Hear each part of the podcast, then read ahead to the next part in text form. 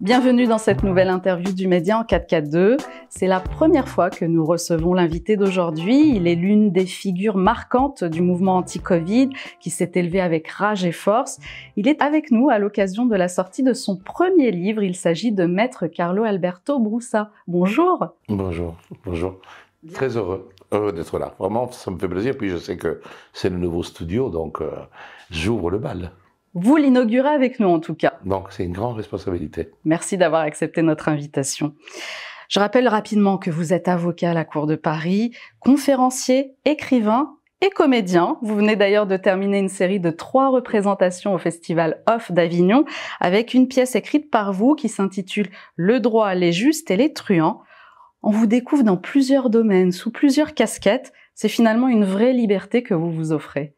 Bah, au fond, la, Covid est arrivée à travers euh, les choix entrepris de nous confiner. Et plus on a envie de me confiner, et plus j'avais envie de liberté. Et au fond, la réaction euh, a créé Réaction 19, mais la réaction était aussi de me donner plus de liberté par rapport à une vie qui était celle que je pense qu'on conduisait un peu tous avant la Covid. C'était, on acceptait pas mal de choses, on acceptait euh, la pression, les impôts, travailler beaucoup plus, etc. Je ne dis pas qu'aujourd'hui j'ai envie de travailler moins, parce que la limite, je travaille encore plus, parce que entre euh, l'écriture du livre, réaction d'une l'activité d'avocat, et ensuite le travail sur la pièce, qui a été jouée par trois dimanches de suite pendant le Festival d'Avignon, qui s'est achevé dimanche, et trois fois par dimanche, avec mise en scène, tout le reste. Donc ça a demandé beaucoup, mais c'est au fond une, une réaction tellement puissante d'énergie quand il a fallu euh, donner de l'espoir, donner de la force à beaucoup de gens qui sombraient. Parce qu'en réalité, moi, je ne me suis pas aperçu. Moi, j'ai réagi tout de suite euh, face euh, à la décision de nous confiner. Et beaucoup de gens sont passés de la peur à la sidération. Et donc, le fait de pouvoir dire, je suis là, ne vous inquiétez pas, avec d'autres, mais mm, au début, il n'y avait pas beaucoup de monde. Et moi, je le fais euh, pas du tout en tentant de, de, partir dans une contestation politique, etc. Même si parfois, quand on fait du droit et on le fait de certaine manière, on arrive aussi à une contestation implicitement politique. Il n'en demeure pas moins que, à travers le droit, euh, il y a une source de liberté qui est arrivée tout de suite, parce que le fait de contester les mesures, de contester les atteintes à tous les droits fondamentaux, parce que euh, au nom de la santé publique, en quelques secondes, on a balayé, on a piétiné euh, des centaines d'années d'histoire. La Révolution française n'est pas arrivée comme ça. La Révolution française n'est pas la, nuit du 14 juillet ou, du 26 août. Elle était arrivée après 200 ans de lutte, au fur et à mesure de changements radicaux de la société, au point que le roi ne pouvait plus euh, avoir la même mise sur le peuple, et, là, sur la bourgeoisie, utilisant ce terme-là qui est peut-être encore plus, plus juste, qui a permis effectivement de, faire un virage euh, à un bâbord. Le fait de placer l'homme au centre, ensuite de éliminer la monarchie, d'éliminer la religion pour arriver au citoyen, à l'homme, euh, l'homme qui a des droits. Et ensuite, là, d'un coup, liberté d'expression, liberté d'aller venir, la liberté tout court, la liberté de dire je veux, je fais ce que je veux, euh, dans les limites de la loi. Oui, mais quelle loi? Parce que c'est facile de dire, mais si la loi impose une limite, tu dois la respecter. Oui, mais il faut qu'encore la loi soit légitime. Et c'est là qu'effectivement, peut-être cette soif de liberté a joué aussi dans les choix que j'ai entrepris de bon, d'écrire un livre. Sincèrement, c'est une proposition et c'est une belle proposition. Je le fais avec passion. J'espère que le livre euh, soit agréablement accueilli par les gens. Et puis, le fait de, de, de passer sur les planches, c'est pas un step si loin de ce qui est le métier d'avocat. Quand nous sommes dans un tribunal, il y a quand même une forme de théâtre. Euh, les, pour les gens, euh, des gens, je me souviens, au début de mon activité d'avocat, je faisais des comparutions immédiates. Et, à la 23e chambre, qu'on appelait la chambre des flagrants délits, c'était les flags, euh, j'allais et j'étais parfois désigné pour aller défendre euh, beaucoup de personnes qui sont parfois des jeunes, effectivement, comme on en compte encore aujourd'hui. Et il y avait souvent trois dames qui venaient s'asseoir euh, au dernier banc de, la chambre. Et pour eux, c'était un spectacle. Ils venaient, et ils faisaient même de la laine, voilà, ils tricotaient, ils tricotaient. Et je les voyais après, ça va, maître, bonjour, ça va, vous aviez plaidé aujourd'hui. Ah ben, aujourd'hui, vous n'étiez pas en forme. C'est-à-dire que pour eux, c'était un spectacle. Et donc, après, ils, parlaient tous les trois, ils décidaient un peu, alors, ils prendront quoi, trois mois, c'est mois. Donc, c'est un spectacle pour Pour nous, ça l'est moins, parce qu'effectivement, on sait que ça veut dire partir en prison, euh, etc. Même si hum, l'avocat n'est pas contre la prison, mais ça fait toujours du mal. On se bat pour dire mettez, une peine avec sursis, par exemple. Et bon, et après, on a vu des clients partir, partir menottés et, et rentrer à la prison. Donc c'est pour cette raison que pour nous, c'est moins spectacle. Mais pour ceux qui sont là, voir le procureur, les juges, le greffier, l'avocat et, tout, ce, tout ce monde qui, qui déambule dans les salles d'audience, c'est un peu un spectacle. Donc on y est un peu habitué. Après, autre chose, c'est aller sur les planches, voir du public qui est là et qui attend quelque chose, mais c'est une obligation de résultat.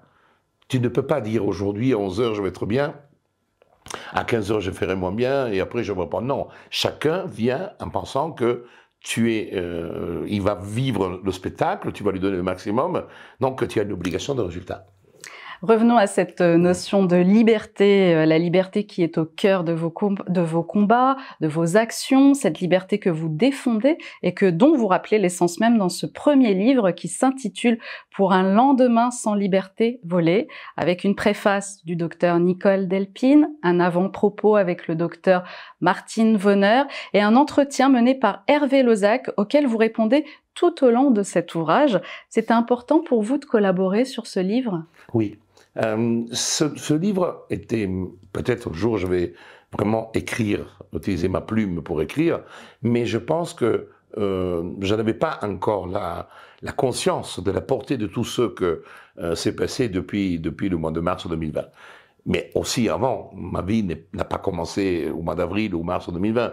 Je suis avocat depuis 30 ans, donc ça faisait quand même 26 ans que j'exerçais avant que tout cela arrive, et puis, et puis j'ai une vie.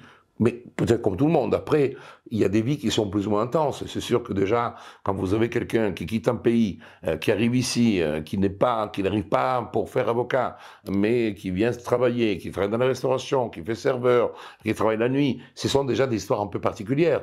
Et, et ce sont des histoires où on peut raconter quand même des anecdotes, des choses vécues, des situations compliquées, parce qu'une chose, c'est se lever le matin, être fils d'une famille euh, qui vous paye les études, vous allez à la fac, tout va bien. Ça, et autre chose, c'est travailler, se battre la nuit, rentrer à 3h, 4h du matin, euh, fumer un paquet de clopes euh, entre 4h du matin et 8h avant d'aller passer les examens, boire 4 espressos pour rester réveillé, etc. Donc, il y a plein de choses d'une vie qui ne sont pas euh, usuelles.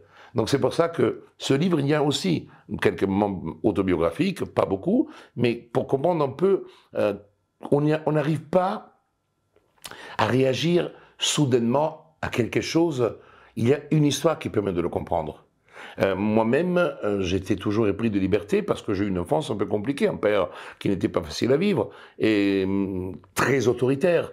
Et au fond, euh, cette soif de liberté, cette approche un peu anarchiste ou anarchique de ma vie, euh, est toujours liée à cette soif de liberté parce que cette autorité m'a oppressé, m'a étouffé. Et il a fallu que j'assume des responsabilités très jeunes. À l'âge de 10 ans, euh, j'ai quitté la famille disant je veux faire père franciscain. Donc, sincèrement, c'était pas si vrai que ça. Mais j'ai préféré encore rentrer en internat, dire que j'allais faire père franciscain pour pouvoir me libérer de mon père. Et quand même, j'ai rencontrer quelque chose de très intéressant. C'est que ce passage hum, entre euh, un peu imposé pour tenter d'échapper m'a fait découvrir euh, un, monde extraordinaire, le monde euh, des franciscains, qui est un monde de culture, un monde de simplicité, un, monde de, avant tout, d'amour. C'est-à-dire que le mot amour pour Saint François d'Assise est, est, vraiment cet amour universel. Et sincèrement, euh, quand je me suis retrouvé au mois de mars, pourquoi vais-je de l'avant? Pourquoi dois-je aller vers les gens qui me l'imposent? Mais il y avait un ressenti, comme dire, au fond, la vie, même si pour certains, tu n'as pas eu beaucoup de chance au début, après maintenant, ça va, c'est extraordinaire, eh bien, je pense qu'il y a un il y a des moments que la vie te donne. Moi, je suis arrivé dans ce pays et je remercie toujours la France. France a été mon ascenseur social. Euh, je suis venu dans ce pays que sans magouille ni corruption m'a permis d'étudier, d'étudier dans une grande université. Euh, bien sûr, les diplômes ne m'ont pas fait cadeau, j'ai travaillé, mais ces diplômes m'ont permis d'accéder à un métier comme celui d'avocat, qui est quand même un métier fantastique, difficile, mais ce que je voulais, personne ne me l'a imposé. Donc, euh, j'ai senti qu'il y avait une forme de dette de ma part, quelque part, et, avec euh, réaction du neuf, le fait de dire, bon, quand on est avocat, on vient chez toi, on frappe à la porte, on te paye. Alors là, je ne demande rien. J'ai créé une association parce que c'était le moyen pour pouvoir communiquer, comme je, je l'ai dit souvent. Mais surtout, c'était avant tout de dire, écoutez, voilà, j'ai accumulé pendant des années et des années, je suis comme une grosse cocotte, j'ai étudié énormément, j'ai lu beaucoup, beaucoup de livres, j'ai réfléchi énormément, j'ai enseigné aussi un peu à la fac, donc ça m'a quand même permis d'être un peu plus dans le backstage du monde des études et pas simplement l'étudiant qui, qui apprend et va débiter, mais aussi quand on enseigne, on est obligé déjà de ruminer avant pour préparer ses cours.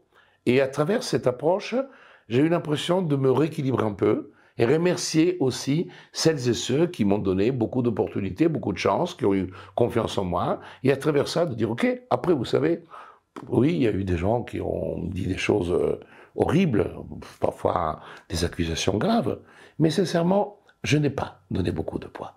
Je n'ai pas donné beaucoup de poids parce que la composante retour des gens qui, simple merci, Merci d'avoir été là. Merci d'avoir été euh, une bouée de sautage. Merci de nous avoir éclairé sur des choses que nous ne connaissions pas, avec simplicité. ça compense tout. Après, les trolls, euh, les menaces, euh, les insultes et les injures passent comme une lettre à la poste, parce que de toute façon, j'ai toujours dit, le temps répondra. Le temps répondra. Je n'ai pas créé Réaction des Neufs. Ça fait, pour durer une journée, ça fait trois ans et déjà trois mois que nous sommes là et nous continuons. Et c'est pour ça que aussi le, théâtre, le livre, c'est des moyens pour remplir par d'autres moyens de véhiculer un message. Pas simplement de faire des, vidéos sur Internet, parfois d'être interviewé, mais aussi d'avoir des moments plus intimes. Un livre est quelque chose de plus intime, surtout, euh, comme on dit, scriptman verba volant. Les choses écrites restent, les paroles s'envolent. Et à travers l'écriture et cet échange, ce dialogue avec Hervé euh, a été vraiment très agréable parce qu'au fond, à certains moments, j'ai répondu à des questions euh, et j'ai répondu d'une manière que même quand j'aurais lu le livre, euh, j'ai dit, mais j'ai découvert des choses que j'ai dites que je n'avais pas nécessairement pensé, mais qui venaient d'une manière spontanée. Donc au fond, chaque fois que nous avons eu l'occasion de, nous avons l'occasion, nous avons eu l'occasion de nous exprimer, nous portons toujours quelque chose. Si on construit un langage formaté. À un moment donné, comme les ministres, on a l'impression qu'ils répètent toujours la même rengaine. Mais quand on fait les choses avec du cœur, tous les jours, la vie nous donne quelque chose en plus.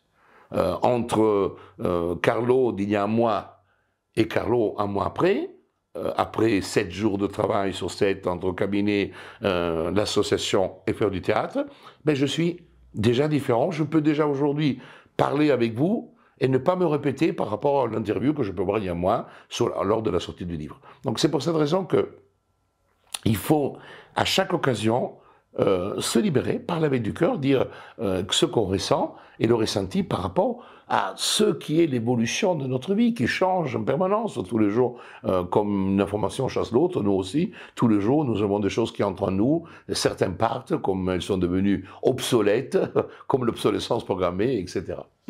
Est-ce que pour vous aussi, c'était une, une manière aussi, un juste retour des choses vis-à-vis de votre public, cette mise à nu, parce que vous vous mettez vraiment à nu dans ce, dans ce, dans ce livre, c'est ce qui m'a, c'est ce qui m'a touché particulièrement et c'est ce qui m'a étonné parce que Très honnêtement, je m'attendais à, lire euh, une espèce de glossaire euh, avec une succession euh, d'articles de loi et, en fait pas du tout. Vous racontez des choses de votre vie intime qu'on n'est pas forcément peut-être en droit de connaître, mais ça fait partie d'un cheminement, vous l'avez dit, d'un cheminement. Est-ce que pour vous c'était important d'être complètement sincère face au public qui vous a suivi je pense que vraiment euh, ce que vous touchez là est au cœur de ce livre. Parce que il est difficile, il était difficile pour les gens de dire mais comment se fait-il qu'un avocat qui a pignon sur rue, qui gagne bien sa vie, qui mm, est entré dans la bourgeoisie parisienne, euh, oui, on peut rappeler quand même que vous avez eu des clients très connus, des footballeurs très connus. Oui, j'ai des footballeurs très vous connus, des Vous avez pris des risques Tout à fait. en perdant ces clients. Voilà. Pourquoi ils, franchissent ce pas qui est un pas qui peut le mettre en péril? Effectivement, il y a certains clients qui m'ont quitté parce que je suis pour, euh, je suis devenu le complotiste alors que je ne le suis pas. Je suis, je, dirais même que les trois ans à travailler juridiquement tous les textes Covid m'ont fait énormément grandir. Aujourd'hui, je pense que juridiquement parlant, je suis encore à un niveau supérieur euh, et je n'aurais pas été si je n'avais pas fait Réaction 19. Et, et cette mise à nu, c'était peut-être le maillon qui manquait pour comprendre le cheminement. Là, beaucoup ont compris le pourquoi. C'est-à-dire que le fait que dans la vie, tu puisses arriver à intégrer une certaine élite, un certain monde, si tu n'oublies pas ce que tu as été, si tu n'oublies pas ton histoire, tu vas toujours trouver dans ton histoire un moyen qui te permet toujours de rebondir, d'aller de l'avant et aussi de pouvoir avoir le courage de changer de vie. ou peut-être même de tout perdre. Parce que quand je suis arrivé ici, je suis arrivé avec une valise. Je ne savais même pas où j'allais dormir. J'ai trouvé un hôtel, c'était l'hôtel Excelsior, rue Cujas. Parce que je me suis dit, je vais au quartier latin. Quartier latin, ça me faisait proche de l'Italie, latine. J'ai dit, peut-être.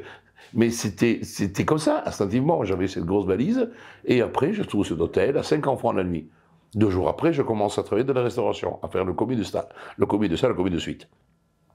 Mais ce qui était très important, pour moi, c'était de dire, ce n'est pas parce qu'un jour tu es, entre guillemets, un bourge, que tu n'as pas le droit de te battre pour le peuple, de, de pouvoir... Parce que ce sont mes racines. Parce que ces racines-là, je ne les jamais. Mon père était ouvrier, mm, ouvrier ma mère, euh, elle travaillait s'occupait de l'entretien de l'école donc un milieu social assez bas. J'ai grandi dans une, je suis né dans une maison où on n'avait même pas euh, on n'avait pas l'eau chaude, on avait l'eau courante, tout ça, mais c'était une vieille maison des années 60. Euh, et je vais vous dire une chose, moi j'ai pris mes bains avec la bassine et ma mère avec le pot et chauffé l'eau. C'est pas pathétique, ça faisait partie de l'histoire de vie de beaucoup de gens dans les années. Euh, je suis né en 1961, donc on n'était pas loin de l'après-guerre et on était dans une phase de reconstruction. Les 30 glorieuses venaient de commencer. En Italie sont arrivées même un petit peu plus tard par rapport à la France, parce que l'Italie est sortie vraiment massacrée après la Deuxième Guerre mondiale. Et, donc, euh, on était encore dans une situation d'une vie qu'on pourrait définir euh, un peu campagnarde, même si c'était pas un village de campagne, parce qu'on avait quand même le potager, euh, on avait on avait la poule, on avait la dinde, et, parfois on échangeait la poule pour avoir de la viande rouge parce que euh, le, boucher vendait des poules que mon, père euh, élevait. Donc c'est pour ça que cette vie simple euh, ne m'a jamais, jamais fait oublier, même après, d'où je viens. Et c'est pour cette raison que voir aussi des gens en grande détresse, des gens se retrouvant dans des appartements minuscules, entassés dans le confinement et tout, très vite, les gens m'ont écrit, m'ont demandé d'être en contact. J'ai eu plein de fois des gens au téléphone pour, pour les rassurer, des femmes qui vivaient très très mal le confinement. J'ai eu énormément de femmes à l'époque qui ont vécu le confinement d'une manière dramatique avec leur mari. Moi, je n'ai pas dit toutes ces choses publiquement. Ce sont des choses que j'ai vécues parce que, bien sûr, si je parle du nombre de mails reçus, on a reçu, je le dis, je crois 150 000 mails, 140 000. Donc, c'est, ça, il y a eu des bénévoles, mais des fois, il y avait vraiment des personnes qui tentaient de me contacter par la messagerie et tout. Et j'ai senti une détresse terrible. Et cette détresse, je ne pouvais pas dire, OK, j'ai rien à foutre, moi je veux bien, j'ai un bel appartement, j'ai du boulot. Et à partir de là, j'ai dit, bon, très bien, euh, le métier d'avocat, j'ai la chance d'avoir une compagne qui est avocate, elle a un associé qui ont permis effectivement de continuer l'activité de cabinet pour que je puisse vraiment me donner. Et à un moment donné, Rex 119 est devenu quasiment 100% de mon activité. Et, au prix même du cabinet. Voilà. Donc c'est pour cette raison que quand on choisit certaines missions, bon, on les assume et on assume les effets, les conséquences. Et aujourd'hui, je dois dire sincèrement, le cabinet est là, on a toujours euh, notre clientèle, bien encore beaucoup de dossiers. J'ai même refusé des dossiers encore, donc euh, c'est bon signe. Mais pour dire que dans la vie, il faut avoir le courage d'assumer des choix, de les faire. Et après, il y a un prix à payer. Mais après, qu'est-ce que c'est agréable quand même de savoir que les gens t'ont fait rentrer un peu dans leur cœur. Quand j'étais à Avignon, J'ai rencontré dans les rues plein de gens. Ah, Motobozac, alors, ah, quel plaisir, qu'est-ce que vous faites là? Et voilà, c'est chaud.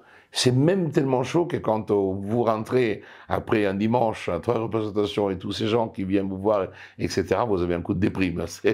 Il faut se, se remettre en selle. Alors, dès le début de la crise du Covid, vous avez envahi les réseaux sociaux, YouTube, les manifestations, et puis très vite, vous avez, vous en parlez depuis le début, vous avez créé euh, l'association Réaction 19, dont vous êtes le fondateur. Alors, on va donner quelques chiffres déjà. À ce jour, vous, vous comptez 115 269 000 adhérents au sein de l'association.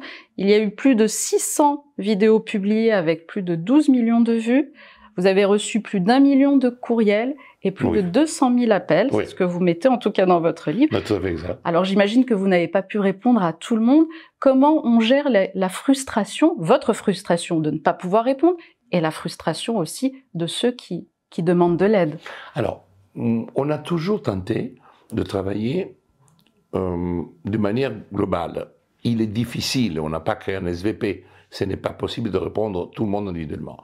Mais on a toujours fait un tri entre ce qui devait être traité personnellement et après des regroupements. Par exemple, quand on avait des problématiques euh, concernant le pass sanitaire, toutes les questions que nous recevions, on les mettait ensemble et lors des vidéos, les vidéos ont toujours été un moyen de communiquer avec, euh, avec les adhérents, avec les non-adhérents, parce que euh, l'association n'est pas été créée exclusivement pour les adhérents. L'adhésion a permis à l'association d'exister, de pouvoir créer des, notes juridiques, des actions judiciaires, etc. Mais ce qui est très important, c'est que si une personne m'envoie un email, je ne vais pas regarder s'il est sociétaire ou, associé de la pas du tout. Parce que c'est comme les restaurants du cœur. Vous versez de l'argent, moi-même je versais de l'argent au restaurant du cœur, c'est pas pour dire après je vais faire les courses vous le versez, et puis il y a un tiers qui pourra bénéficier euh, de l'argent que vous avez versé, qui permettra d'avoir euh, une boîte d'haricots, etc. Eh bien, c'est exactement comme ça. L'association a permis euh, de pouvoir répondre peut-être un besoin social, parce que quand on voit l'exemple le plus important, c'est le million, 1 million 5 000 téléchargements de la fameuse attestation. Attestation pour contourner le tous anti-Covid, le fameux QR code, avec l'obligation d'aller faire un test PCR, surtout quand il était payant. Et j'ai créé cette association où des gens écrivaient « je fais un autotest, je suis euh, négatif », alors que les gens ne faisaient pas l'autotest. Mais la manière dont j'avais construit l'attestation permettait à beaucoup de gens de passer outre toutes ces obligations, et notamment aussi le pass vaccinal, parce qu'au fond, le pass sanitaire, à un moment donné, était plutôt un pass vaccinal qu'un pass sanitaire. Donc, euh, quand on, on voit ça, on, voit l'ampleur et l'impact de l'association. On atteint 110 000, aujourd'hui il y a plus 110 000, c'est normal. Après, moi je ne, critique pas l'utilitarisme. C'est normal que quand on a eu la loi du 5 août, euh, nous étions un peu en vacances et au lieu de continuer nos vacances, nous avons été obligés de rentrer. Ma femme et moi, et des bénévoles, parce que le nombre d'appels téléphoniques, de mails, etc., nous empêche, nos enfants nous disent, mais non, ça vaut pas la peine qu'on continue les vacances. Vous êtes tout le temps au téléphone de faire des com Alors, on rentre et nous, on, fait quelque chose à Paris, mais vous, allez faire. Et c'est ça qui s'est passé. Nous sommes rentrés et pour répondre. Et le 10 août, on était à Paris, alors qu'on aurait pu prendre deux semaines de vacances. On n'a pas fait. Donc, ça veut dire tout simplement que euh, l'impact Covid a été très fort et après, différents collectifs ou associations ont répondu à un besoin de réponse. Rien pour Covid l'a fait au niveau médical, avec un très bon travail de lui Fouché, euh, d'autres collectifs, les Mamans Louvre, etc., euh, ou un cycle après avec les effets secondaires. Donc chacun a apporté quelque chose, a été une bouée de sauvetage parce que la complexité et l'unicité, parce que les repères historiques, moi, j'ai lu énormément sur les autres épidémies. Je crois que j'ai lu tout ce qu'on pouvait lire sur les épidémies du passé, comment elles ont été traitées, etc. Mais la démonstration, le confinement, par exemple, est une manière extrêmement atavique d'agir et d'affronter l'épidémie. On a agi comme on a affronté des épidémies, comme l'Australie le fit en 1925, etc. Donc ça veut dire tout simplement que la manière d'affronter les choses a été d'une telle violence et d'une telle unicité.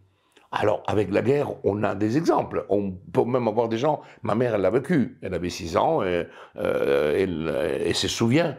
se souvient. Mon père m'en a parlé. Mon père, il avait 11 ans euh, quand il y a eu la guerre. Donc, on, peut dire avoir des repères. L'épidémie, non. L'épidémie de cette ampleur, de la manière dont, en plus, les politiques l'ont gérée, est-ce qu'ils l'ont gérée euh, par commandement? Ça, chacun a son idée.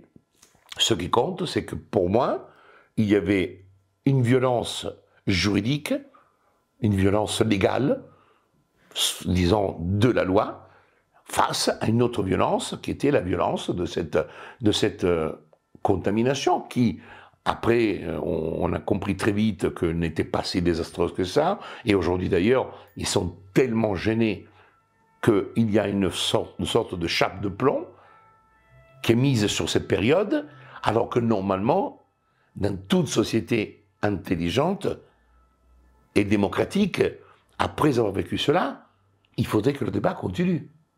Il faudrait qu'aujourd'hui, des débats soient faits avec toutes les personnes, les personnes euh, pro-vaccin, anti-vax, ou ce que vous voulez, ou, ou pas anti-vax au sens général, anti ce type de vaccin. Qu'est-ce que ça aurait été beau d'avoir des tables rondes avec euh, moi-même, euh, Alexandre Yoncode, Gilles Deré, euh, le docteur Marty, aux celles et ceux qui effectivement ont prêché pour la paroisse d'où il fallait absolument. Monsieur Marty, il a changé totalement son discours il y a pas longtemps. Il a dit qu'effectivement le, taux de létalité de la Covid était minime et qu'il n'y avait pas effectivement danger tel que parce que eux-mêmes ils sont tous dirigés vers une sorte de doxa qui a été catastrophique, qui est devenu une sorte de religion.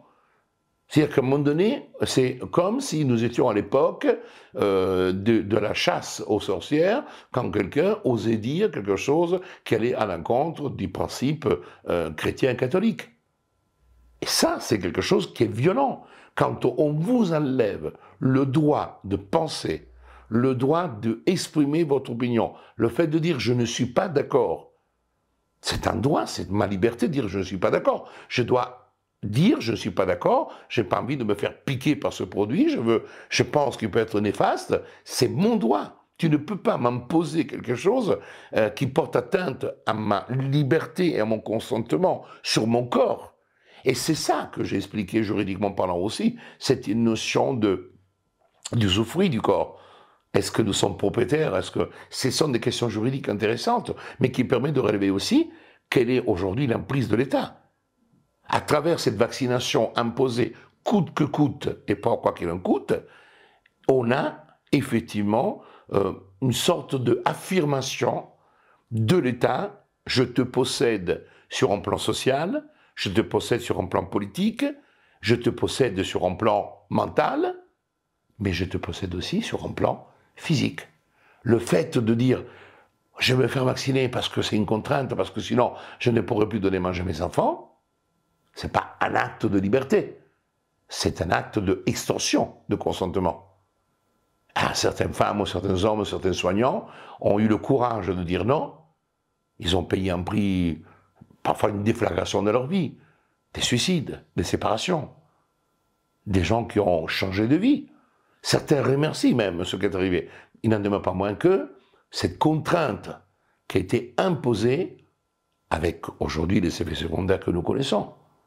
Et les effets secondaires, c'est plus la rigolade. Encore ce matin, je lisais au Luxembourg la mise en œuvre des indemnisations, le nombre d'effets secondaires déclarés avec indemnisation, sans compter celles et ceux, quand on prend les, les cas déclarés auprès des organismes, il faut multiplier par 10 la réalité. C'est-à-dire que ce n'est pas du tout 100% des gens qui ont des effets qui ont le courage de déclarer. Donc, ça veut dire tout simplement que on a, on a agi de manière si violente et il fallait aussi qu'il y ait des collectifs et des assos qui réagissent, entre guillemets, de manière violente. Et moi, j'ai utilisé une forme de violence. Ça s'appelle la violence du droit. le droit est la violence apprivoisée au lieu de réagir en disant je vais faire la guerre, je vais descendre dans la rue, je vais prendre euh, la fourche et je me bats, non, je vais utiliser une arme qui est une arme aussi puissante que la loi, s'appelle le droit. Celui qui permet de dire non, tu crois avoir pris une loi et que cette loi et, doit être appliquée. Et moi, je te dis que cette loi, elle est injuste, elle est illégitime, elle viole les principes fondamentaux qui sont liés à l'être humain. Et donc, c'est pour cette raison, je ne la respecterai pas et je trouverai tout le moyen pour la contourner, parce que est une loi injuste. Alors justement, restons sur les vaccins ARN euh, messager et euh, sur cette loi, sur ce, sur ce que vous défendez, le droit. Vous avez assigné euh, l'ANSM, l'Agence nationale de sécurité du médicament, le Conseil national de l'ordre des médecins, le Conseil national de l'ordre des pharmaciens et du Vidal au motif de l'inexistence légale des vaccins sur le territoire français. Vous pouvez nous expliquer? Alors, c'est une première action qui était, que j'ai diligentée qui est une action que j'appellerais coup de poing. Parce que mon but, c'est toujours de trouver les fautes, les failles, pour mettre les bâtons dans les roues. Et qu'est-ce que je découvre? En étudiant les, les, AMM, c'est-à-dire l'autorisation de mise sur le marché, conditionnelle, et la transcription dans le décret, qu'ils n'ont même pas été capables de retranscrire dans le décret la nature du médicament. C'est comme si l'habilitation avait été donnée à l'aspirine et on a habilité le doliprane. Voilà c'est l'absurdité. Et quand j'ai assigné, on, nous avons, réaction du l'a fait, nous avons perdu de manière lourde en première instance. Moi, j'attaquais sur la voie de fait. La chose extraordinaire, c'est que il y a la reconnaissance. Les conclusions le disent qu'effectivement, le décret ne répond pas du tout aux, AMM. Mais du fait qu'il n'y a pas de voie de fait, et en plus, je me suis pris aussi une procédure abusive. En cours d'appel, les choses ont changé. La cour d'appel a considéré qu'il n'y avait pas de droit de fait, mais que la procédure n'était absolument pas abusive. Et d'ailleurs, il a annulé la condamnation des 1000 euros. On semble qu'il été remboursé parce qu'on a dû le régler. On a même fait l'objet de saisie pour dire la, la dureté hein, des organisations.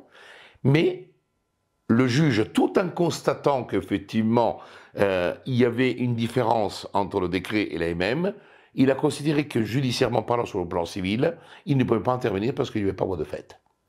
Mais ça a été très important. Ce n'est pas parce que nous avons perdu, et je dirais gagné partiellement un appel, que ce sont des instances perdues. Parce qu'à partir du moment que vous mettez en exergue cela, vous montrez que même à ce niveau-là, ils sont incapables d'agir de manière juste et loyale. La démonstration, c'est que lorsque je voulais faire un joke joué, je vais suivre à l'évaluer au centre de vaccination, et j'ai dit bonjour, moi je voudrais me faire vacciner, oui, oui, très bien. Mais vous êtes à quelle dose alors? J'ai dit ah, parce qu'ils m'ont vu un peu plus âgé, parce que je venais pour la deuxième ou troisième dose. Et je leur dis, ah ben moi je voudrais me faire vacciner, mais je ne veux pas du Pfizer, je veux du BioNTech. C'est quoi BioNTech? Bah écoutez, regardez la MM. La MM a été donnée à, GmbH, BioNTech, Corminati. Ah ben non, nous, on n'a que du Pfizer. J'ai fait cette vidéo. Cette vidéo a été vue plus de 100 000 fois et YouTube l'a ensuite coupée. Alors qu'il y avait. C'était un simple constat que nous étions en train de nous faire piquer par un produit qui n'a jamais, et je le dis encore aujourd'hui, je suis très heureux de le dire euh, sur, votre, sur votre télévision, sur votre chaîne, encore aujourd'hui, il n'existe aucune AMM, même la même définitive n'a jamais été donnée à Pfizer. Pfizer n'est pas inscrit dans les AMM. C'est GmbH, une société allemande, qui a eu le droit de commercialiser Comirnaty. Donc ça démontre bien que nous sommes désormais dans un état de non-droit, je dirais de magouille, parce que Pfizer ne pouvait pas répondre au marché. Pfizer ne pouvait pas répondre à l'appel du marché européen compte tenu de certaines condamnations et compte tenu du fait que hum, les règles qui avaient été posées. Donc, c'est la société BioNTech allemande qui reçoit les mêmes conditionnelles et ensuite la même définitive pour le Comirnaty BTN 19. Et c'est pour ça que aujourd'hui, on peut encore le dénoncer quand tu parles de, du, Pfizer. Pfizer, il n'y a pas de AMM qui habille Pfizer. C'est parce qu'ensuite, euh, la société habilite par licence Pfizer et Pfizer, en direct, par délégation de la société allemande va négocier avec Mme von der Leyen, qui agit sur trois quarts du marché seule, en dehors de tout protocole de la Commission. Donc nous sommes quand même dans un état, on voit qu'à partir du moment que nous sommes projetés dans cette dimension européenne, il est très difficile de faire respecter le droit. Parlons maintenant du rapport Pfizer qui contient environ 450 000 pages et dont un juge fédéral américain du Texas a ordonné à la FDA euh, la publication des documents. Alors, euh, il ressort des 80 000 pages diffusées que sur les 40, un peu plus de 42 000, personnes suivies dans le cadre de l'expérience préliminaire, 1223 sont décédées dans les 28 jours après l'injection. Vous avez donc mis en demeure le président de la République française. Qu'est-ce que cela signifie et qu'attendez-vous? Vous savez, là aussi, on, a travaillé avant tout pour dénoncer je ne m'attendais rien de la justice.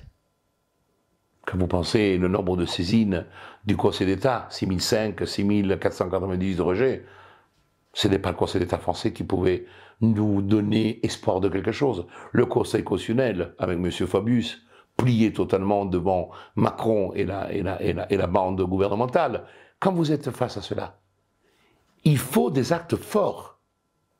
Le fait de mettre en demeure le président de la République et de lui dire attention, tu risques d'avoir du sang sur tes mains, comme l'ont fait les juges et les procureurs allemands avec les députés allemands, qui ont refusé de voter l'obligation vaccinale, parce qu'ils avaient les mêmes informations que nous, dans lesquelles effectivement il ressortait quand même la dangerosité de l'utilisation de ce mécanisme vaccinal, que au moment où nous parlons, demeure encore un mécanisme en phase d'essai.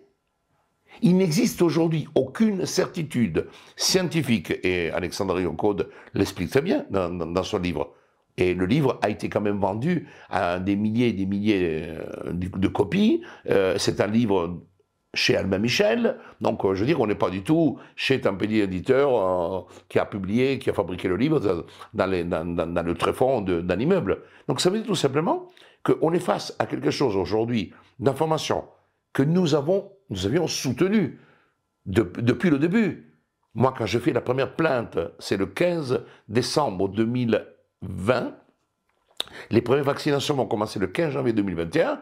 Je parle de extension de consentement, je parle de tromperie, parce que nous sommes face à une tromperie.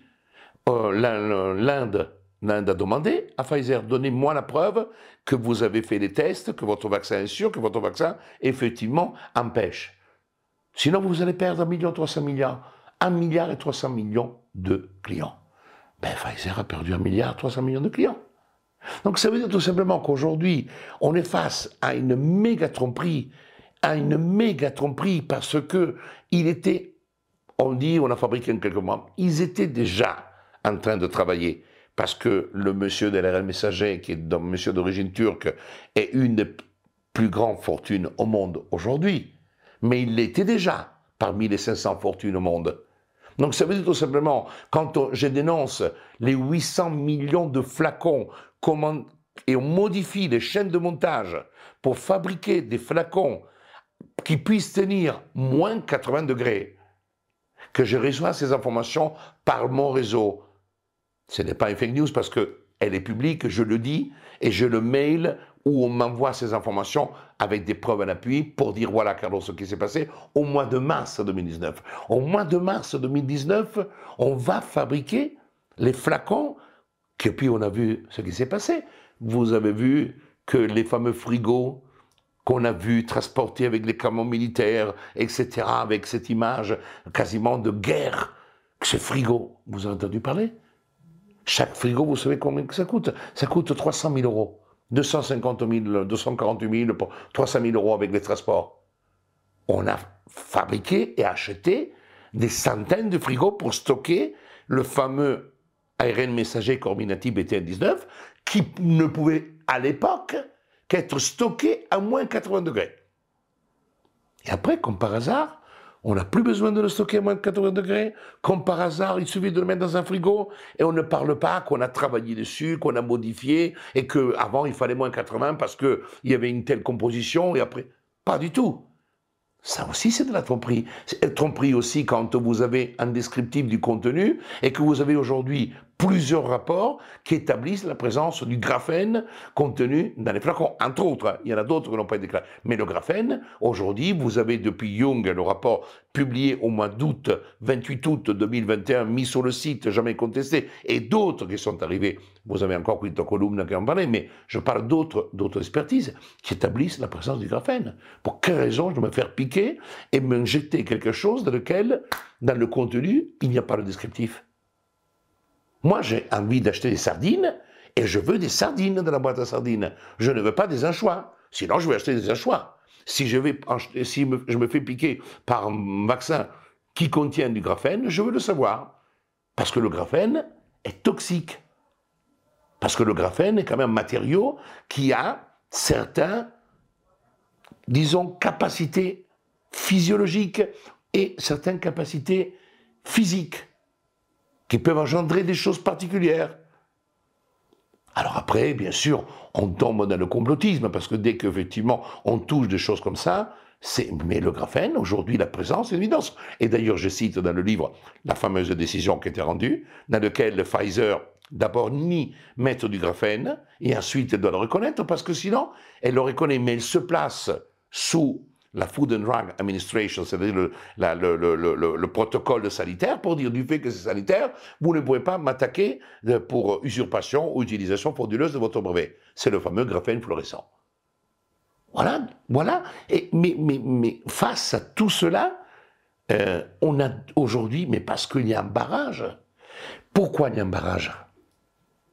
C'est un point très important. Parce qu'en réalité, tous les se sont associés et soumis à l'exécutif.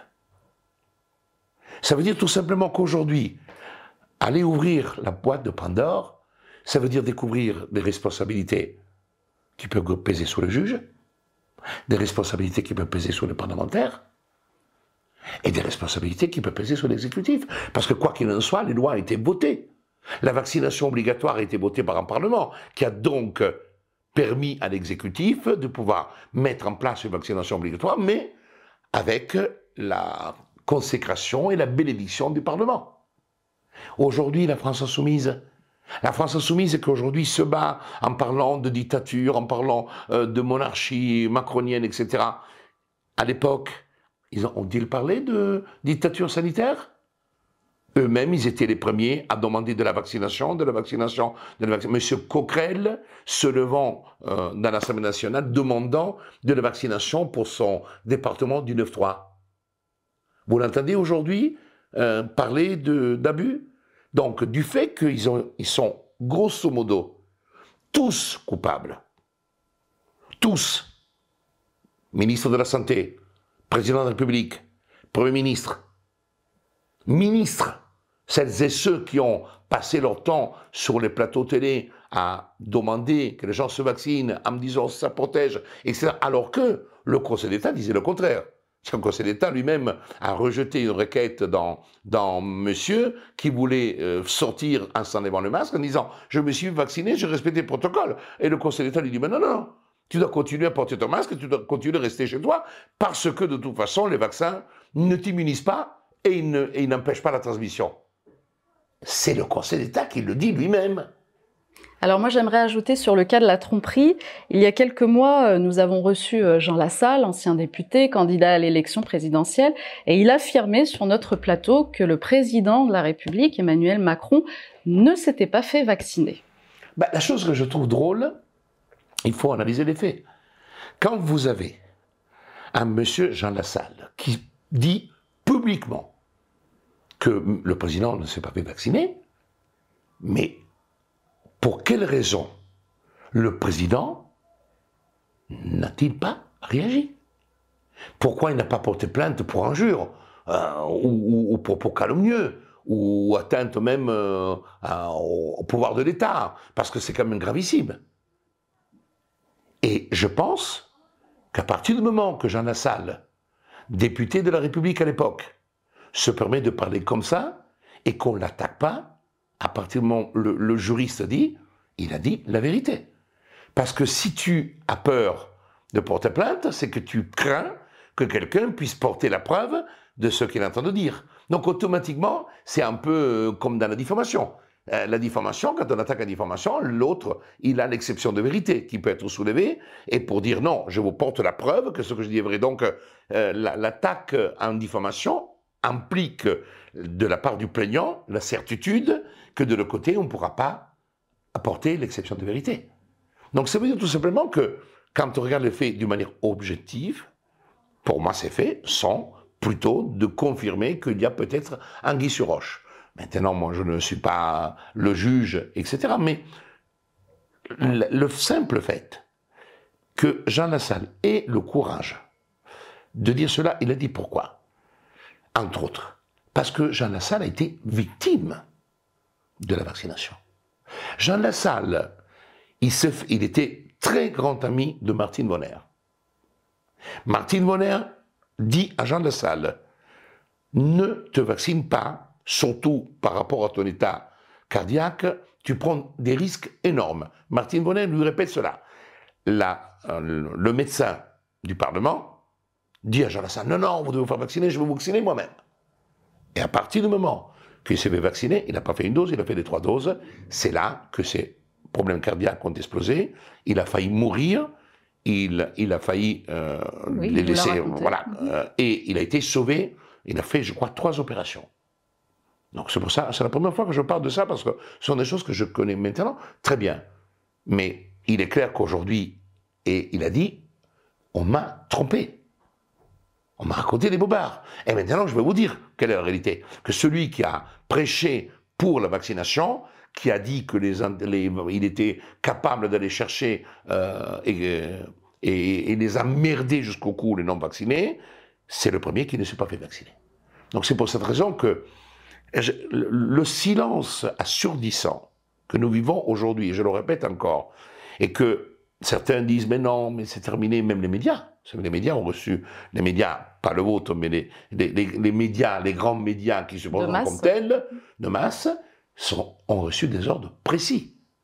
Même Hanouna, qu'on peut considérer quelqu'un de libre, qui a quand même invité, m'a invité, après il m'a plus invité parce que j'ai dépassé un peu trop les bornes, mais Divizio, il est allé souvent, il a fait un très beau travail, parce que même s'il était considéré un peu comme le bouffon de cours, il n'en même pas moins qu'il a pu dire des vérités. Et, Fabrice, il a vraiment pris des risques parce qu'il est allé en tant qu'avocat et pas en tant qu'assoce, etc. Donc automatiquement, il s'est exposé sur les règles déontologiques, les limites euh, à franchir ou ne pas franchir. Donc euh, moi, je ne critique pas celui qui peut porter. Il a porté la voix et les moi, même si je ne suis pas d'accord sur tout, comme lui dit, il n'est pas d'accord sur tout avec moi, il n'en est pas moins que sur ceux qu'il a défendus, il a défendu nos valeurs les valeurs de liberté. Moi, je n'ai jamais supporté d'être traité d'antivax.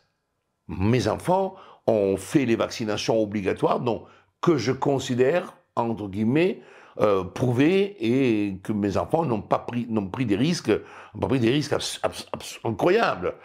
Et moi-même en tant que père, en tant que, et ma femme en tant que mère. Mais là, non. Là, mes enfants ne, ne sont pas. Non, je préfère. Je vous dis, j'étais prêt J'étais prêt à partir même avec Hélène, avec nos enfants, à quitter la France, mes paroles d'honneur, à tout quitter, fermer le cabinet, tout quitter, si j'avais été dans l'obligation de me vacciner avec ce produit. J'étais prêt à aller chercher n'importe quel endroit de la Terre pour ne pas vivre cela. On va revenir sur une expérimentation que vous avez réalisée contre toute attente. Vous la racontez dans votre livre à l'aide d'un téléphone portable et du Bluetooth. Vous nous racontez cette, euh, bah, incroyable... L'expérience que j'ai vécue était déjà dans les tuyaux parce que j'avais reçu des informations qui concernaient les problèmes de lecture alphanumérique. C'est-à-dire que les personnes vaccinées dégager quelque chose, dégager, disons, des, ondes. Et on avait déjà été informé de certains tests qui avaient été faits à ce niveau-là. Et un beau jour, il y a euh, une bénévole qui a travaillé, qui a travaillé, qui, nous a aidés pendant de longs mois, et dit, moi, en disant, voilà, Carlo, euh, il y a ma fille qui avec ce téléphone, c'est le tour dans le métro, et quand elle met le Bluetooth, il apparaît mais des dizaines, dizaines, dizaines, tout. Le Bluetooth est rempli de codes et des codes alphanumériques. Et alors, j'ai dit, voilà, ben, ça confirme qu'effectivement, il y a quelque chose qui cloche.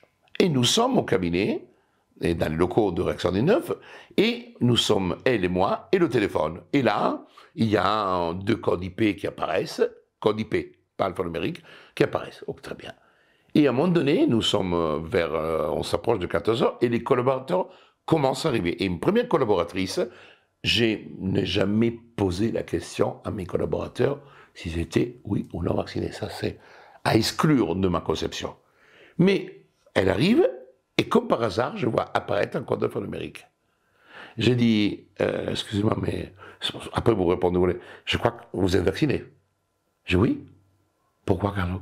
Mais parce qu'il y a votre code alphanumérique qui est apparu sur le téléphone. Et ainsi de suite, une deuxième collaboratrice, troisième collaborateur. Et à partir de là, j'ai été convaincu. Pourquoi? Parce qu'en plus, la collaboratrice dont le premier code alphanumérique est apparu, elle est venue chercher sa robe pour partir plaider. Et quand elle a quitté le cabinet, le code alphanumérique a disparu du téléphone. Et à partir de là, nous avons mis en œuvre un test. Et cette plainte que j'annonce est une plainte qui est prête du fait que nous avons eu pas mal d'éléments complémentaires sur le graphène et sur les fameuses nanoparticules et le nombre de brevets qui étaient déposés. On a on était tellement en avance que ça faisait un peu trop euh, euh, clairvoyant ou à la voyance. Alors que là, on a pu rajouter pas mal de parties scientifiques qui sont venues apporter du soutien sur la présence du graphène, mais pas simplement dans les vaccins. La présence du graphène dans plusieurs produits, des produits alimentaires. Ça veut dire qu'aujourd'hui, l'idée porteuse est la suivante. Admettons même qu'elle soit absurde, mais l'idée porteuse est la suivante, et je me permets de l'expliquer. On peut contrôler. On peut contrôler de manière extrinsèque et de manière intrinsèque un être humain. Extrinsèque, c'est le téléphone. La géolocalisation aide même la police criminelle parfois pour retrouver des homicides, etc.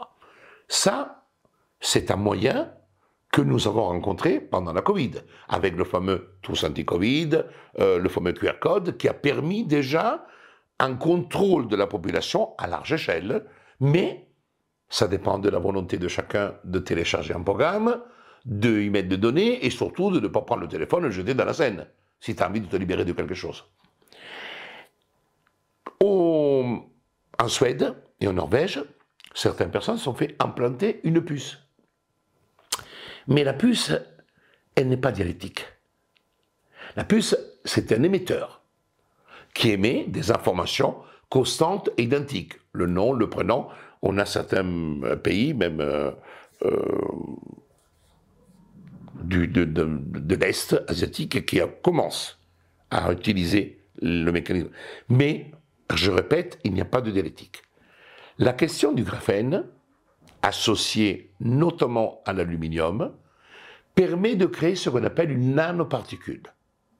Cette nanoparticule peut être programmée. Pourquoi? Parce que le graphène a les mêmes propriétés du silicium. Et le graphène vaut 100 fois plus que le silicium. Vous imaginez qu'aujourd'hui, un ordinateur portable avec du silicium équivaut grosso modo euh, l'ordinateur qu'on utilise euh, euh, de grande qualité, d'une grande marque, il faudrait, en 1950 ou 55, il aurait fallu couvrir la ville de New York pour avoir les résultats que nous avons sur un portable puissant. Donc ça démontre bien ce que le silicium a apporté comme système de mémorisation et de gestion des données. Le graphène est 100 fois supérieur.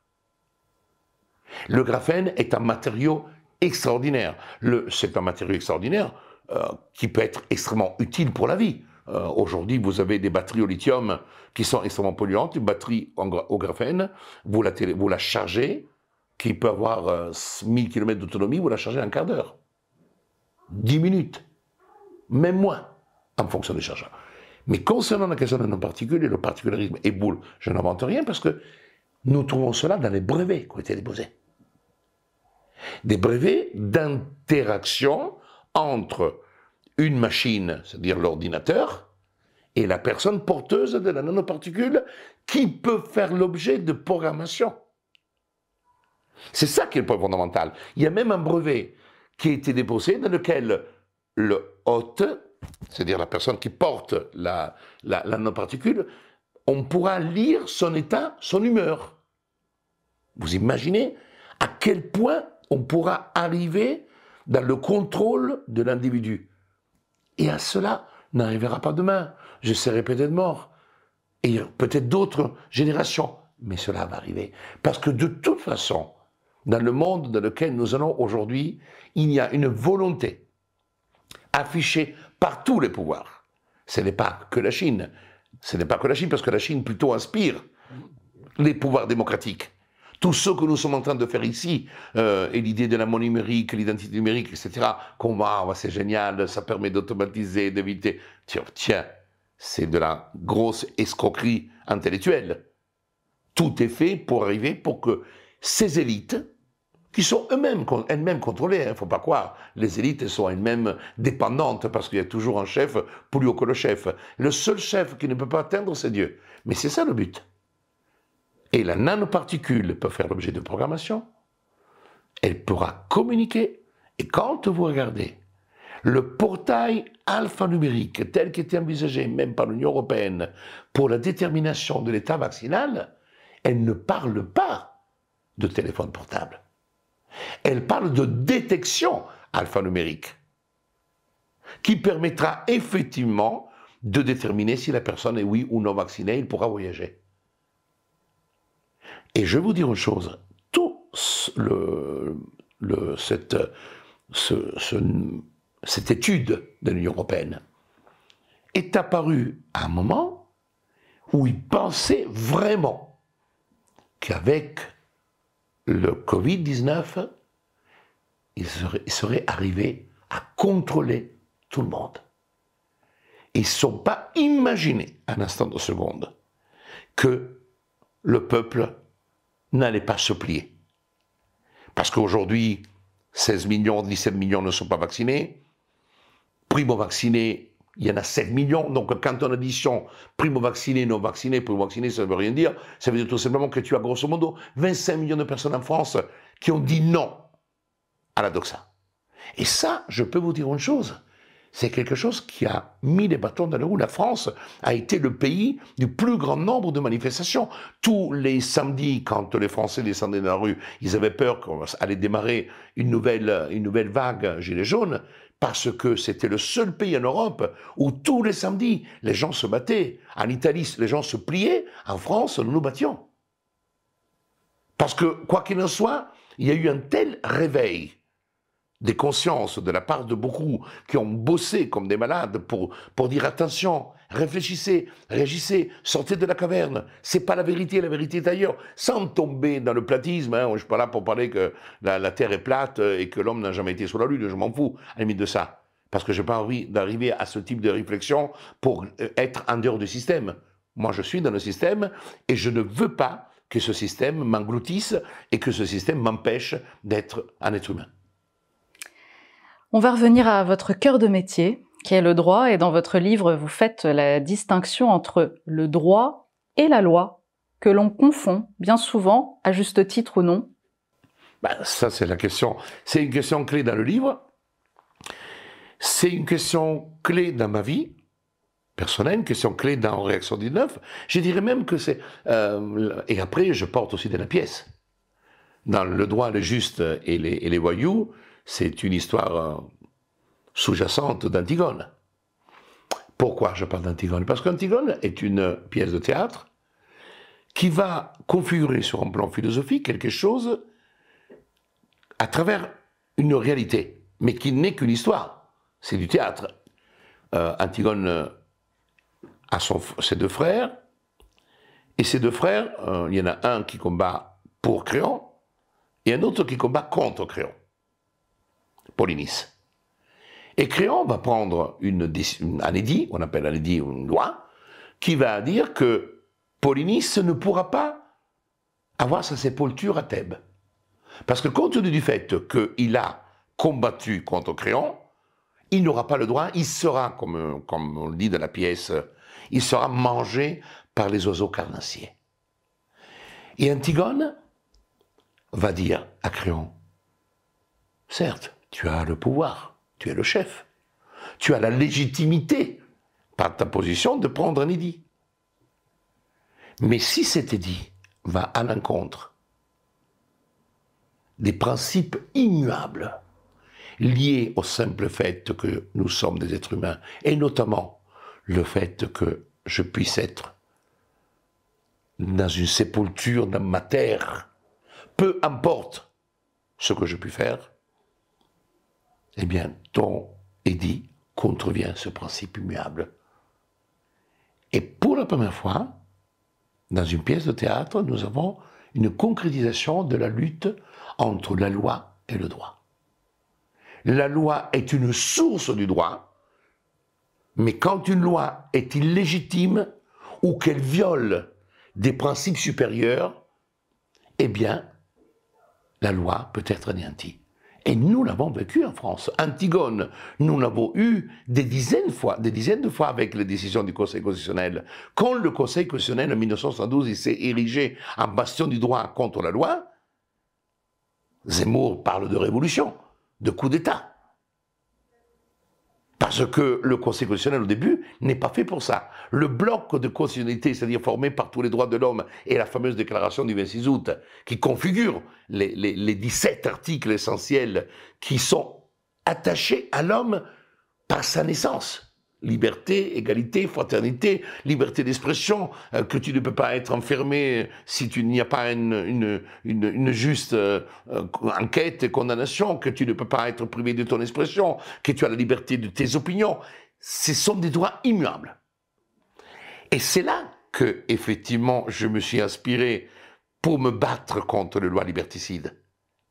Quand je conteste les lois, je les conteste comme Antigone qui va dire Macron, Certes, tu es président de la République.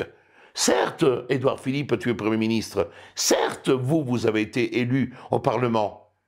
Mais votre loi est illégitime parce qu'elle contrevient des principes immuables. Et vous ne pouvez pas placer la santé publique au sommet, même de manière transitoire, parce que vous ne pouvez pas priver l'homme de ses droits essentiels.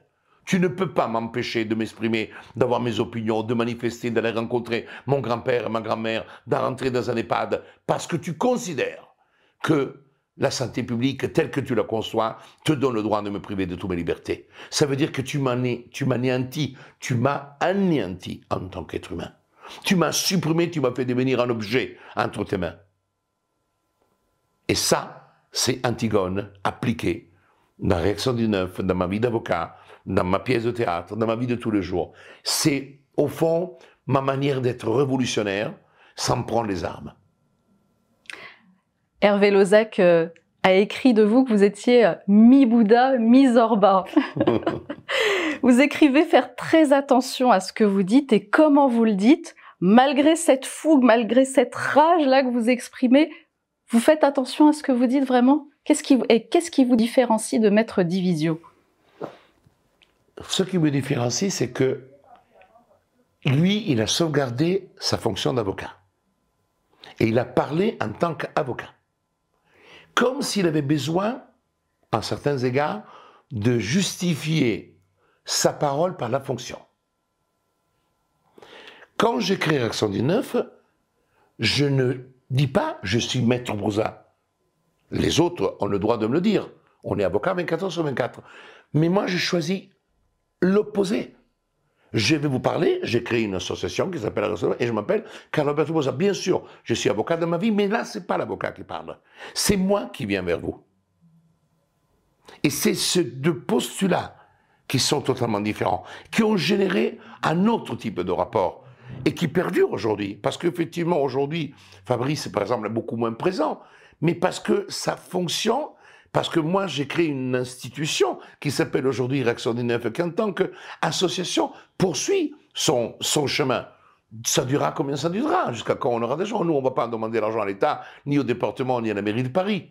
Mais c'est pour ça que même là, au mois de juillet 2023, j'ai été à Avignon, j'ai continué à faire des conférences. Il y a un livre qui sort. Je vais continuer au mois de septembre. On va continuer notre lutte pour la liberté. On va se battre pour éviter que des programmes néfastes à l'école soient faits euh, qui portent sur de la sexualité dépravée, choses de ce genre. Donc, on a encore beaucoup de choses à faire pour tenter de rétablir la centralité de l'être humain. Enfin, peut-on dire que ce livre vient clôturer un chapitre de votre vie? Il clôture un chapitre et il en ouvre un autre Et c'est une très bonne question. souvent, c'est dans les, dans, les, techniques de communication, vous avez posé une question, c'est une bonne question. Là, je le dis vraiment, c'est une bonne question parce que euh, effectivement, ça clôture. Le scriptaman verba volant, ça permet de, de, de, de, fixer un peu un timing. Parce que de là, à partir du livre, est déjà né autre chose, parce que le livre est antérieur à, quasiment à la pièce de théâtre. La pièce de théâtre arrive comme une, autre étape, mais c'est une autre étape pour tenter de euh, véhiculer un message autrement. En réalité, il faut utiliser tous les moyens possibles pour porter la parole de la liberté. Vous savez, Diderot disait, nous sommes euh, contraints, nous sommes obligés à défendre la liberté, à se battre pour la liberté. Et je pense que c'est quelque chose qui est aujourd'hui très important. En réalité, la bataille pour la liberté, ce n'est pas du tout l'institution qui va te le donner. L'État n'a pas donné la liberté. La constituante a créé la nuit du 26 août les 17 articles. C'est un peu comme quand Moïse était monté au Mont Ararat et il descend avec le, le, le décalogue. Eh bien là, c'est un peu la même chose. En réalité, ce n'est pas l'État français qui fixe les 17 articles, ce sont des hommes éclairés, illuminés, un peu foufou, qui vont faire de la philosophie, vont faire de la philosophie, et ils vont transformer la philosophie en droit. Et c'est ça qui est extraordinaire. Ça veut dire tout simplement que ces 17 articles ne sont pas rattachés à l'État français. Il n'y avait pas d'État. Le 26 août 1780, il n'y a pas l'État français avec un gouvernement, un président. C'est pas du tout ça. Donc c'est pour ça que je trouve magnifique de dire nous sommes le pays qui a été le phare du monde. Bien sûr, il y a eu d'autres déclarations, mais ce qui s'est passé en France est unique est unique en Europe. On n'a pas eu ça en Italie, on n'a pas eu ça en Russie, on n'a pas eu ça dans les autres pays. Et ça, c'est quelque chose que nous devons sauvegarder. Vous savez, Vercingétorix, euh, on, on l'oublie souvent, il n'est pas mort à Lésia. Vous savez, quand on sur l'autoroute, il y a 52 à Lésia. Non, c'est la défaite. Mais Vercingétorix, il a été amené à Rome. Et il a vécu pendant trois ans dans les légion romaine. Et pendant trois ans, tous les matins, il s'accrochait au barreau qui était au niveau du sol et le Romain, qui allait au fort impérial, au fort impériaux, il, le regardait. Et il, avait appris à parler romain. Et il se battait et il continuait à dire qu'il était un Gaulois. Et il a fallu qu'on lui tranche la gorge au bout de trois ans. Parce qu'il y avait beaucoup de Romains qui au début lui crachaient la figure, mais qui après s'arrêtaient à l'écouter. Et ça supportait le, pouvoir romain de voir que ce, ce Gaulois réfractaire continuait à tenir face aux humiliations, mangeant, il était malade, il avait des, des, choses, c'était horrible, mais il était toujours là, vivant et viable.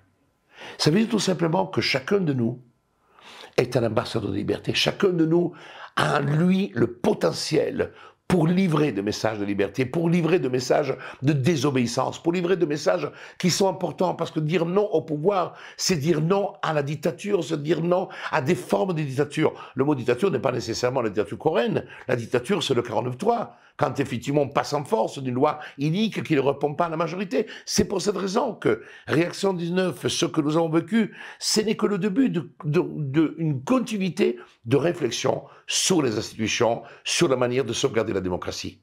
La démocratie, qui n'est pas celle inscrite dans la Constitution de 58, c'est une forme. Et la démocratie, de démocratie, il y a une pluralité. Il faut trouver celle qui correspond le plus. Mais aujourd'hui, nous sommes en train d'aller vers un monde plutôt platonicien, c'est-à-dire avec une conception où il y a le peuple, il y a les armées, On lui parlait des chevaliers et ensuite des élites. Pour Platon, c'était les élites philosophiques. Pour Schwab, ce sont les élites technocratiques, économiques et financières. Et moi, je me bats contre cette conception-là de la vie. Alors, on restera debout et le combat continue. Absolument. Merci beaucoup, Maître Brussa, d'avoir été avec nous. Merci de votre présence. Je rappelle que votre livre Pour un lendemain sans liberté volée aux éditions Très Daniel est disponible partout. Disponible partout. Alors, dans les petits villages, je dis, il faut le commander, mais à ce moment-là, nous ouvrons un, portail pour le commander sur le site pour celles et ceux qui n'ont pas une grande librairie, une grande FNAC, euh, voilà. Ou qui ne veulent pas commander sur Amazon, parce que certains me disent, non, Carlo, moi, je ne veux pas le commander sur Amazon grand bien te fasse. Et on rappelle que les droits d'auteur du livre sont entièrement reversés à l'association Réaction 19. Tout ce que je fais euh, lié à Réaction 19 n'est que pour Réaction 19, je ne gagne pas un centime et je suis très heureux. Je vous remercie, Maître Brussa. Je vais vous inviter à dédicacer notre livre d'or, si vous êtes d'accord. Avec un immense plaisir. En attendant, je voudrais rappeler que le média en 442, c'est un média entièrement créé par le peuple et pour le peuple. C'est un média totalement libre. Nous ne bénéficions d'aucune aide ni d'aucun soutien, que ce soit de groupes, structures ou encore d'associations. Nous ne recevons aucun financement. Seuls vos abonnements sont notre unique soutien. Il était bon de le rappeler. Merci à tous. Bravo. Merci de votre fidélité et à très bientôt. Merci encore de m'avoir reçu. Merci. Au revoir tout le monde.